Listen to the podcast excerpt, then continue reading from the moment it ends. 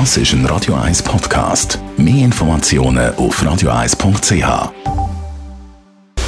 Radio 1 Anti-Aging Lifestyle Academy. Präsentiert von Preta Botte, Ihre Experte für Beauty und Anti-Aging Medizin in Horge, Talwil und Zürich-Rennweg.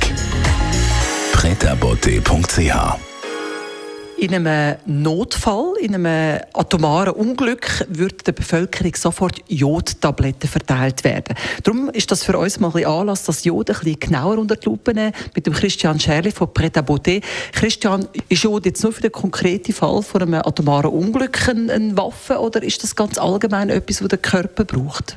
Es ist ganz allgemein etwas, was der Körper braucht, aber im Spezifischen hast du genau etwas angesprochen, das zeigt, wie wichtig das ist. Weil das Jod, wenn man das aufnimmt, zeigt sich und sich das in der Schilddrüse, das ist, der, ist einer von der, von, von der Orte, wo sich das anreichert und wenn das sehr angereichert ist, dann nehmen wir eben weniger von der atomaren Strahlung auf. Das heißt, das ist eben tatsächlich wichtig und es hat Power. Das ist ja vor allem wichtig. Oder? Was bewirkt Jod zwischen im Körper? Was hilft es ihm? Ganz äh, konkret ist es tatsächlich der Schilddrüse, macht das Hormon, es macht die sogenannten Schilddrüsenhormone und was die machen, ist, die lassen dich erstens gut fühlen, die lassen dir Power geben, die sind ein auch anti-Burnout und ähm, verstärken auch den Metabolismus, also du hast mehr Energie, mehr, mehr Verbrennung und es hilft dir eben auch tatsächlich auch beim Abnehmen. Jodzellen auch antiviral wirken. Jetzt gerade in der Zeit von dieser Pandemie hat man das auch viel gehört, dass man mit Jodzellen sogar gurgeln. Tatsächlich hat man gesehen, in Studien, in Reagenzgläserinnen, wenn, wenn äh, Viren in Jodlösungen ausgesetzt sind, dass die fast 99 Prozent clearen und also tatsächlich ausgelöscht werden durch das. Es sind aber nicht nur Viren, es sind auch Bakterien und teilweise vermutlich auch ähm, Pilze, also Sporen und so weiter. Also eigentlich alles, was Fremdkörper und Parasiten sind, was im Körper nicht gut sind, greift das vermutlich an. Und sogar Karzinom.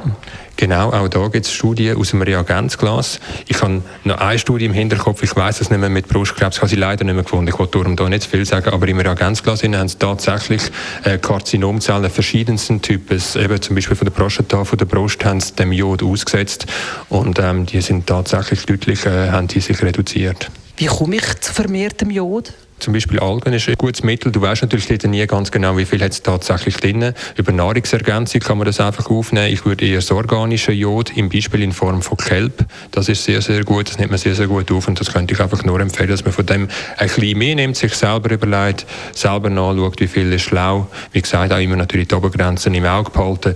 Aber da im Hinterkopf, wenn man sich nachliest, das meiste von dem, was zu viel ist, scheidet man aus. Es ist vor allem, wenn du gewisse Vorerkrankungen hast, wie zum Beispiel Hashimoto, Auto, dann solltest du glaube nicht zu viel reinnehmen. Jod, also sehr, sehr äh, bereichernd und, und wirksam und kräftespendend für den Körper. Was gibst du als Schönes mit aufs Wochenende? Macht doch einfach wieder mal einen Kochkurs. Das ist doch eine super Idee, sich wieder mal wirklich auch jetzt gerade in dieser Zeit, wo Fastenzeit ist, auch bewusst damit auseinandersetzen, was auf den Teller kommt, was man isst und vielleicht auch mit einer Prise jodiertem Salz.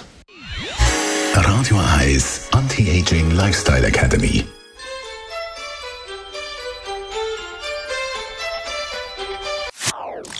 Das ist ein Radio 1 Podcast. Mehr Informationen auf radio1.ch.